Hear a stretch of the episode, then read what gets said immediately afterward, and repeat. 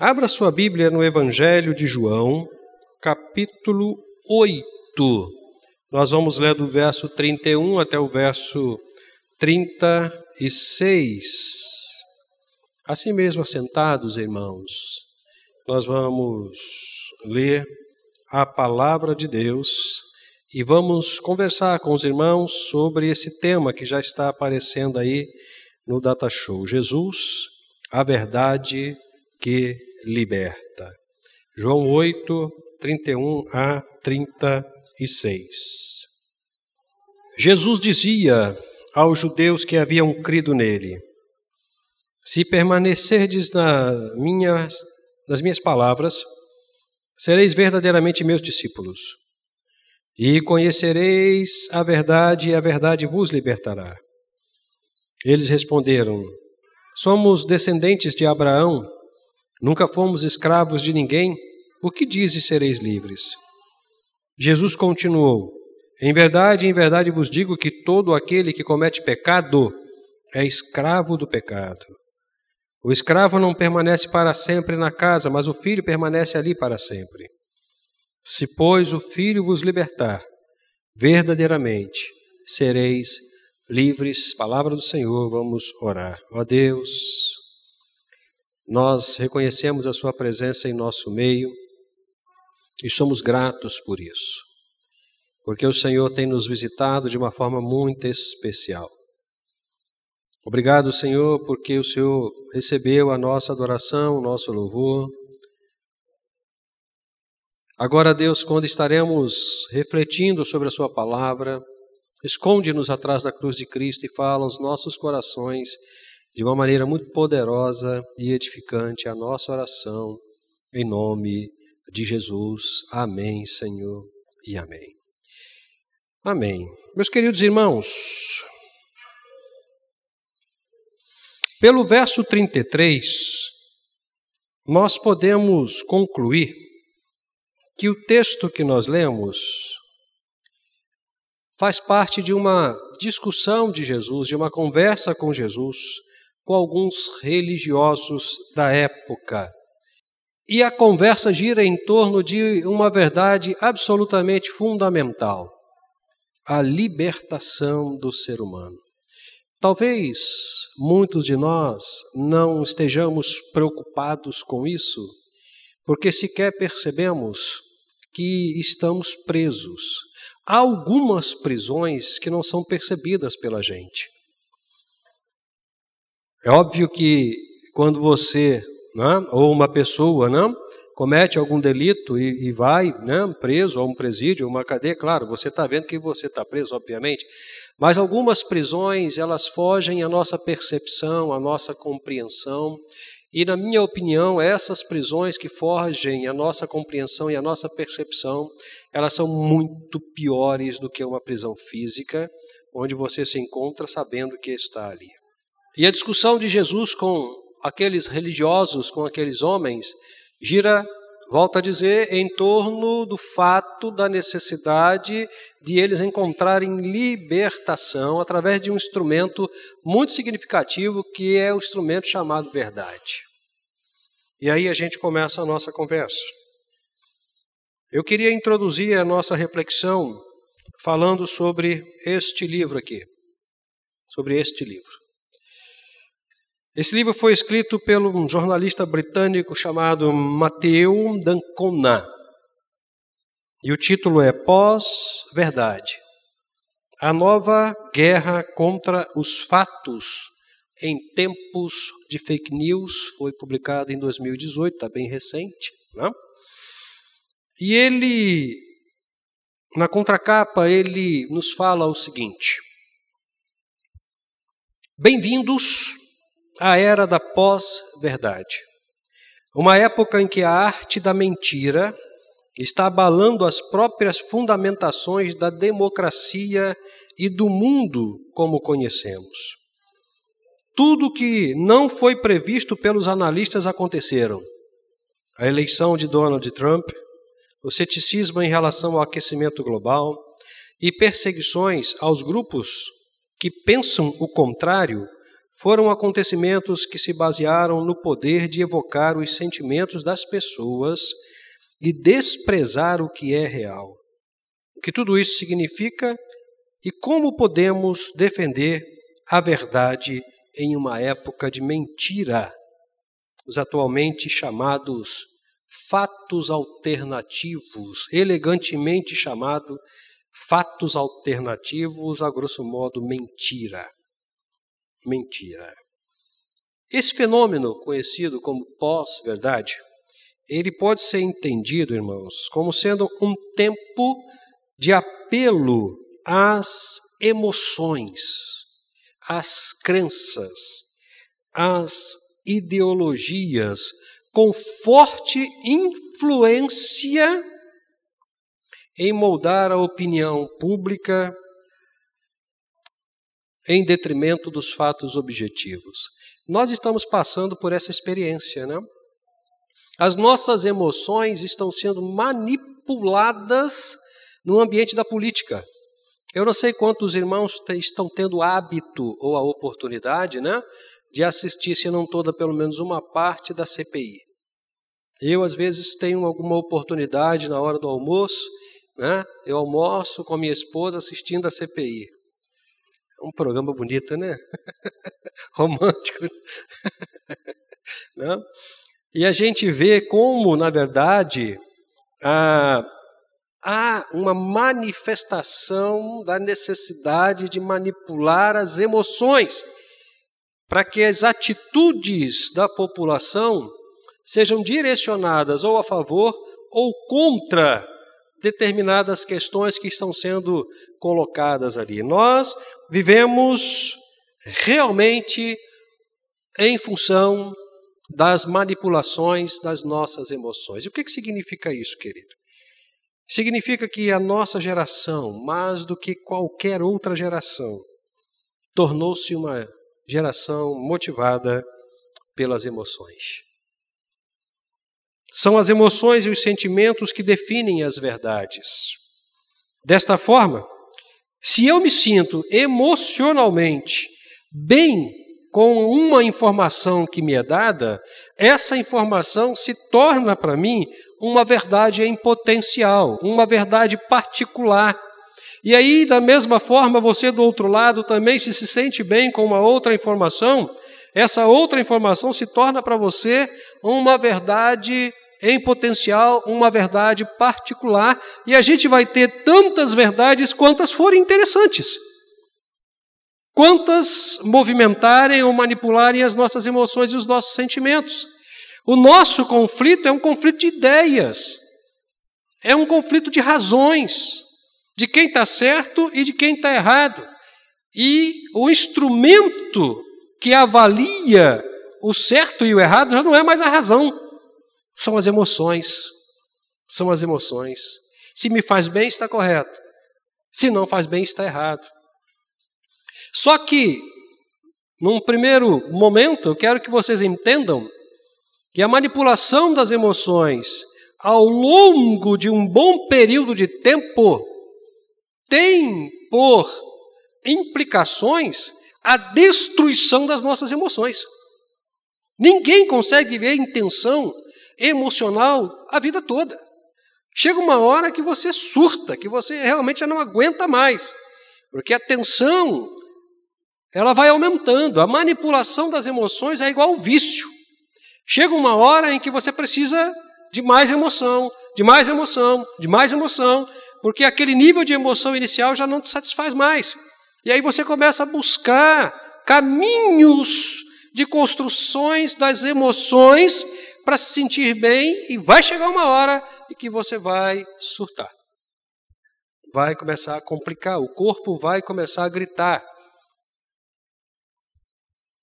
As doenças psicossomáticas são exatamente manifestações exageradas das emoções em detrimento da incapacidade que o corpo tem de suportar o excesso das emoções. Chega uma hora que começa a aparecer uma série de questões: dores de cabeça, ânsia de vômito, úlcera, gastrite, né? psoríase, sistema nervoso abalado, depressão, tudo pelo excesso da manipulação das emoções infelizmente, infelizmente, a mídia, a mídia trabalha com muita propriedade. E o Mateu Dancona, ele foi muito inteligente em fazer uma análise sobre esse momento, sobre esse fenômeno da manipulação das emoções, chamada de pós-verdade. Mas, algumas questões nos acometem, né? Será que é dessa forma que nós devemos viver? Levados de um lado para o outro pelas emoções? Isso está correto? É isso mesmo? Até que ponto, queridos, essas verdades particulares, individualizadas, que são nossas, né, fazem parte da nossa propriedade emocional, até que ponto essas verdades particulares, elas são instrumentos de libertação do ser humano das prisões mais terríveis, mais terríveis que os acometem. Até que ponto? Até que ponto, né? Eu acho que a gente pode tentar avaliar essas questões a partir de uma análise muito importante, inclusive com base no nosso texto, que é com respeito ao verdadeiro significado da verdade. O que é a verdade? Essa não é uma pergunta feita por mim exclusivamente. Pôncio Pilatos a fez a Jesus Cristo. Pôncio Pilatos a fez a Jesus Cristo. Quando Jesus estava lá sendo julgado, Pilatos perguntou para ele: O que é a verdade? Naquela época, Cristo não respondeu. Ele já havia falado antes a quem interessava ouvir o verdadeiro significado da verdade. Mas vamos caminhar um pouco, vamos conversar um pouquinho sobre isso. O que é a verdade, afinal de contas, né? Já que a gente está vivendo num momento de fake news, de tantas mentiras e a gente de tantas verdades particulares, não? o que é a verdade? Nós temos na academia três percepções da verdade. E aí eu vou me reportar também ao período em que Jesus né, viveu entre nós, viveu entre os homens, não? período narrado pelos evangelhos, há um pouco mais de dois mil anos atrás. Naquele momento em que Jesus estava caminhando entre os homens, curando, fazendo o bem, todo mundo conhecido estava debaixo de três grandes influências muito importantes: a influência grega, a influência romana e, obviamente, do ponto de vista religioso, a influência judaica. Menor porque se restringia aos hebreus. Mas culturalmente, culturalmente, né, eles estavam, o mundo estava debaixo da influência do pensamento helênico, do pensamento grego. Politicamente, debaixo da influência de Roma. Então, olhando para lá, olhando para lá, olhando para o tempo de Cristo, olhando para o momento de Cristo, e pensando como os gregos avaliavam a questão da verdade, a gente aprende que a verdade para os gregos era tudo aquilo que não estava oculto, que podia ser visto com os olhos naturais. Ou seja, a verdade era a manifestação daquilo que existia, como se apresentava aos olhos humanos. Então, uma biga passando de cavalo sendo visto era considerado uma biga verdadeira, porque os olhos viam aquilo, podia se tocar naquilo. Então, para os gregos naquele momento, a verdade era uma relação do objeto com a capacidade de ver, de observar, de perceber. Muito restrito esse conceito, né? Muito pequeno. Mas, para os romanos que governavam politicamente o mundo de então, a verdade era vista de uma outra forma. A verdade era vista como a precisão dos relatos dos fatos acontecidos, ou seja, ou seja, se o relato, se a informação fosse coerente com o fato, aí nós tínhamos verdade. Se não fosse, era mentira. Se o que fora dito, se o que fora dito tinha relação com o fato, fulano caiu no buraco. Ah, ok, é verdade a gente viu ele caiu no buraco. A narrativa, fulano caiu no buraco, é verdade, porque fulano caiu no buraco. Muito pobre também. Muito pequeno também. Porque existem coisas que não podem ser vistas e que são verdadeiras. Pelo menos a olho nu. E para aqueles patrícios de Jesus, para os hebreus, para os judeus, para os religiosos da época, o que era verdade? Para eles, queridos, a verdade significava confiança. Confiança. Deus e os homens seriam verdadeiros se cumprissem aquilo que prometeram cumprir. Se cumprissem de fato aquilo que prometeram cumprir, aí eles seriam verdadeiros, caso contrário, seriam mentirosos. Então a verdade aqui tem um princípio ético. Tem um princípio ético. Veja, nós temos três percepções muito interessantes de verdade, né? Nós podemos escolher seguir uma delas ou nenhuma delas, ou ficar com as três, embolar a cabeça e o coração e saber o que, que eu vou fazer da minha vida, né? Afinal de contas, para que lado né, a gente vai estar é, olhando, em que direção a gente vai estar caminhando nesse contexto? Acompanhando os judeus, acompanhando os romanos, acompanhando os gregos. Talvez a gente precise ir além. E aí eu queria trazer uma nota muito importante para vocês, muito importante. Apesar de todos esses conceitos que nós acabamos de conversar serem relevantes, eles apontam apenas para um aspecto da verdade e não para toda a verdade. Então é nesse sentido, queridos, que a gente precisa ir além dos conceitos, ir além das teorias, irmos em direção da verdade absoluta, irmos em direção da verdade completa, na verdade, com toda a totalidade da certeza e da tranquilidade que essa verdade pode trazer aos nossos corações. E essa verdade, ela não pode se manifestar teoricamente. Ela não pode ser um conceito puro e simplesmente.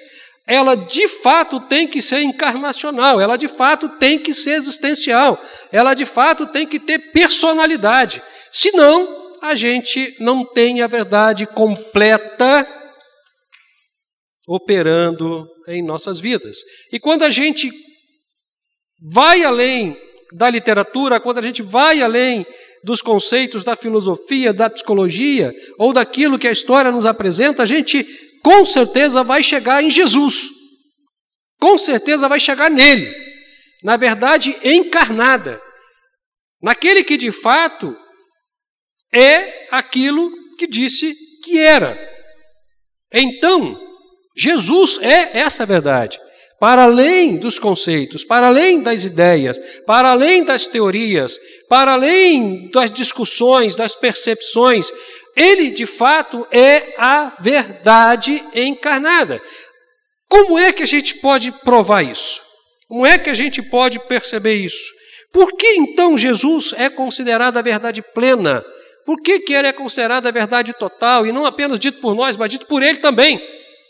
Dito por ele também, em um outro momento, eu sou a verdade, eu sou a verdade, eu sou o caminho, eu sou a vida, ou seja, eu sou plenamente a total solução dos problemas da humanidade. Por quê? Como é que nós podemos provar isso? Como é que nós podemos entender isso? Há três percepções que a gente tem aqui e que tem relação com o nosso texto. A primeira percepção que prova que Jesus realmente é verdade, porque Jesus consegue englobar, ele consegue ter nele mesmo todas as ideias que nós apresentamos anteriormente. Ele consegue ter nele mesmo todo, todos os conceitos que nós acabamos de perceber quer seja do pensamento grego, quer seja do pensamento romano, quer seja dos judeus. Ele consegue ser exatamente aquilo que ele dizia ser, o Filho de Deus. E isso foi visto e atestado por todas as pessoas com quem ele se relacionou. Os gregos o diziam que a verdade era alguma coisa percebida pelos olhos, pois Jesus foi visto em todos os momentos, em todos os lugares, fazendo bem a todas as pessoas. Tudo que Jesus falava e ensinava era totalmente coerente com a sua vida. Ele nunca falou nada diferente do que viveu. Isso foi constatado por várias pessoas com quem ele se relacionou e pelo testemunho da história. Os romanos o diziam que a verdade é a relação entre o que se fala e o fato.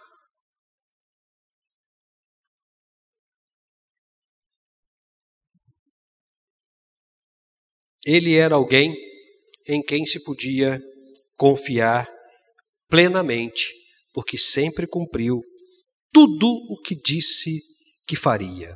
Tudo. Os hebreus não diziam que a verdade era uma questão de confiança? Que a verdade seria o resultado do cumprimento e da honra de Deus naquilo que ele prometeu?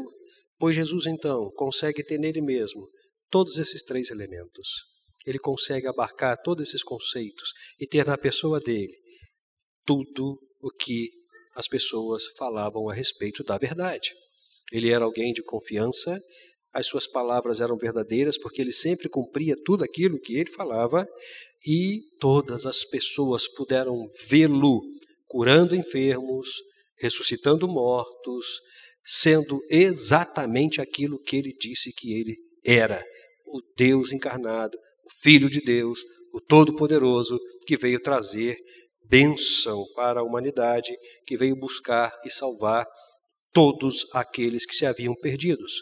Então, já por esse ponto de vista, nós podemos concluir que de fato Jesus era verdade, uma vez que todas as ideias a respeito da verdade da humanidade desembocavam em Jesus, estavam na pessoa de Jesus, na vida de Jesus.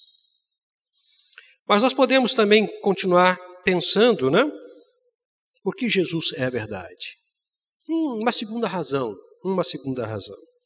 Porque ele podia, e ainda pode, meus queridos, ainda pode, com a sua vida e com as suas palavras, libertar o homem da escravidão, do pecado. Veja, na conversa que ele tinha, teve né, com os religiosos, ele falou: olha, vocês precisam se libertar. Vocês precisam se libertar. Vocês precisam conhecer a verdade. E essa verdade vai libertar vocês. Vocês têm necessidade porque estão presos. Preso em quê? Preso na mentira. Preso na mentira. Existe uma doença muito séria, muito séria, chamada mitomania. Mitomania. O que é a mitomania? A mitomania é a necessidade patológica que uma pessoa tem de só contar mentira. Ela não consegue falar a verdade. E a mentira se torna uma verdade para ela. Nós conhecemos algumas pessoas que vivem a mentira como se fosse a verdade realmente. Para ela, o que ela está falando é a mais pura verdade. Ela acredita nisso. Ela acredita nisso. Nós conhecemos algumas pessoas que têm essa doença. É um caso muito sério. A mentira, querida, é um pecado que escraviza o ser humano, que o obriga a viver de forma fantasiosa, escondido nas trevas, porque ele não vai querer que as pessoas saibam né, o que ele está fazendo. A mentira inverte os valores torna legítimo tudo aquilo que só traz o mal para o ser humano. A mentira alimenta o prazer da prática do mal. Quem mente gosta de mentir. Mentir faz bem para o mentiroso. Mentir faz bem para o mentiroso.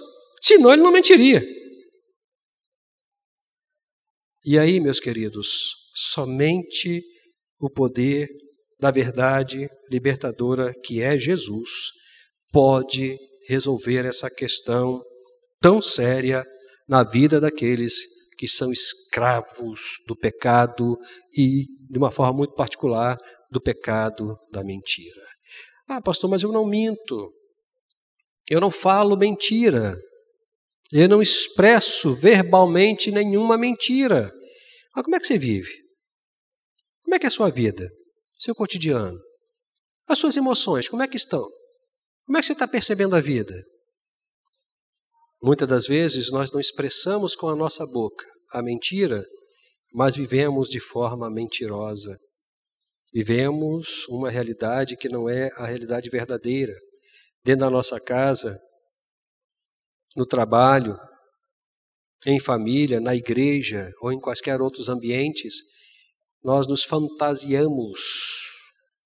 Os gregos tinham um nome para isso, tirado do teatro, muito interessante. O nome era hipocrisia. Hipocrisia. Hoje, nós, se formos falar dessa forma, né, você é um hipócrita, nós vamos estar ofendendo a pessoa. Né? Mas na antiguidade grega, a hipocrisia era uma manifestação teatral onde o personagem colocava uma máscara, ele colocava uma máscara representando uma pessoa que ele não era. Talvez uma máscara de, de, de, felicidade quando ele estava triste de verdade, ou de tristeza quando ele estava alegre, enfim, qualquer coisa nesse sentido, não? para que as pessoas que estivessem lá assistindo a peça não pudessem ver a verdade que estava escondida pela máscara. Isso era chamado de hipocrisia. E muitos de nós estamos construindo as nossas vidas escravizados pela mentira.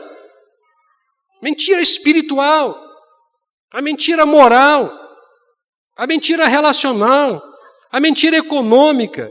Nós criamos, criamos um ambiente para nos sentirmos à vontade, prazerosamente à vontade, mas não é verdade. Não é verdade. Apenas nós e Deus sabemos o que acontece com a gente quando a gente está sozinho. Como o coração sangra, como a, a alma chora, como a mente grita. Mas quando estamos num ambiente social, nós somos uma outra pessoa. Mentira. Mentira escravizados pela mentira. Assim como aqueles religiosos da época de Jesus, escravizados por uma moral religiosa mentirosa, pela incapacidade que eles não que eles tinham, né? Pela incapacidade que eles tinham de não conseguirem cumprir os mandamentos da palavra de Deus. E aí, essa é uma questão muito séria muito séria, que precisa da libertação do poder da verdade que é Jesus Cristo e apenas Jesus Cristo pode resolver essa questão. Então, Jesus é verdade não apenas porque ele tem nele toda a a manifestação dos conceitos né, grego, romano, hebraico, enfim, na sua vida, no seu cotidiano, na sua relação, mas também porque ele é completamente poderoso, capaz de tirar o homem de uma vida mentirosa e trazê-lo para a verdade. Uma vida que o escraviza, que o maltrata, que o angustia e trazê-lo para a verdade, para a alegria, para a felicidade.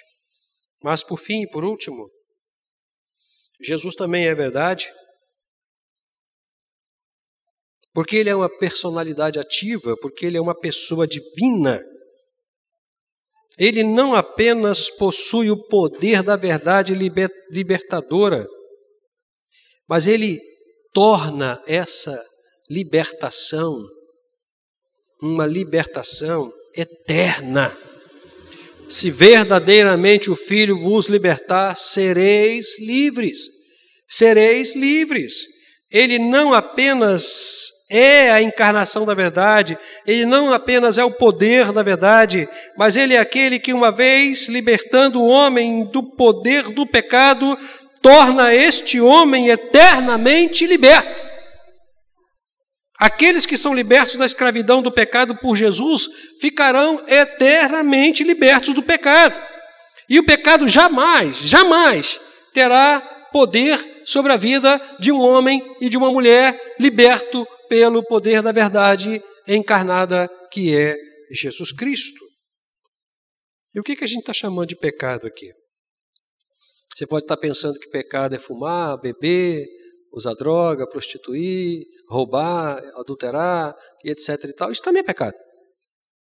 Isso também é pecado. Isso é um pecado sério. São pecados sérios. Mas a gente está chamando de pecado aqui, queridos, tudo aquilo que tira do ser humano a capacidade de viver de forma absolutamente correta e livre.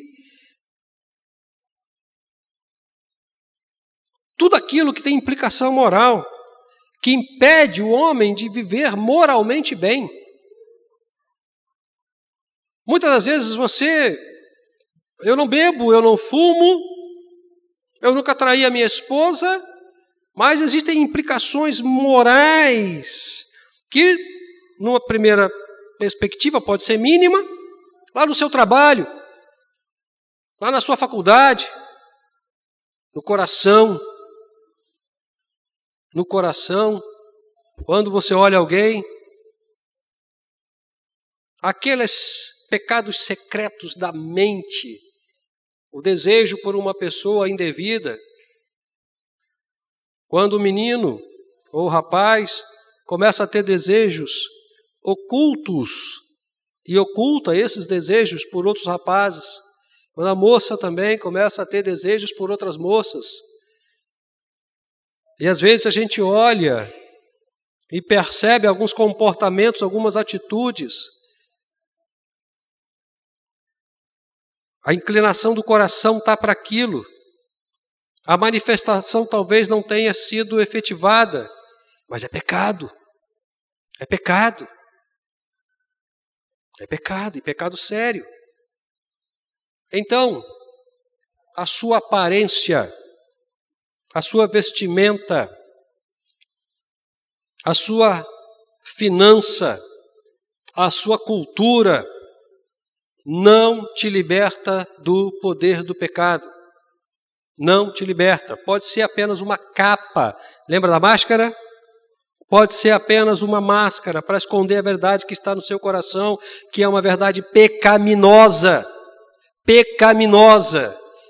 E que precisa ser tratada por Jesus, ser tratada pelo poder da verdade encarnada que é Jesus.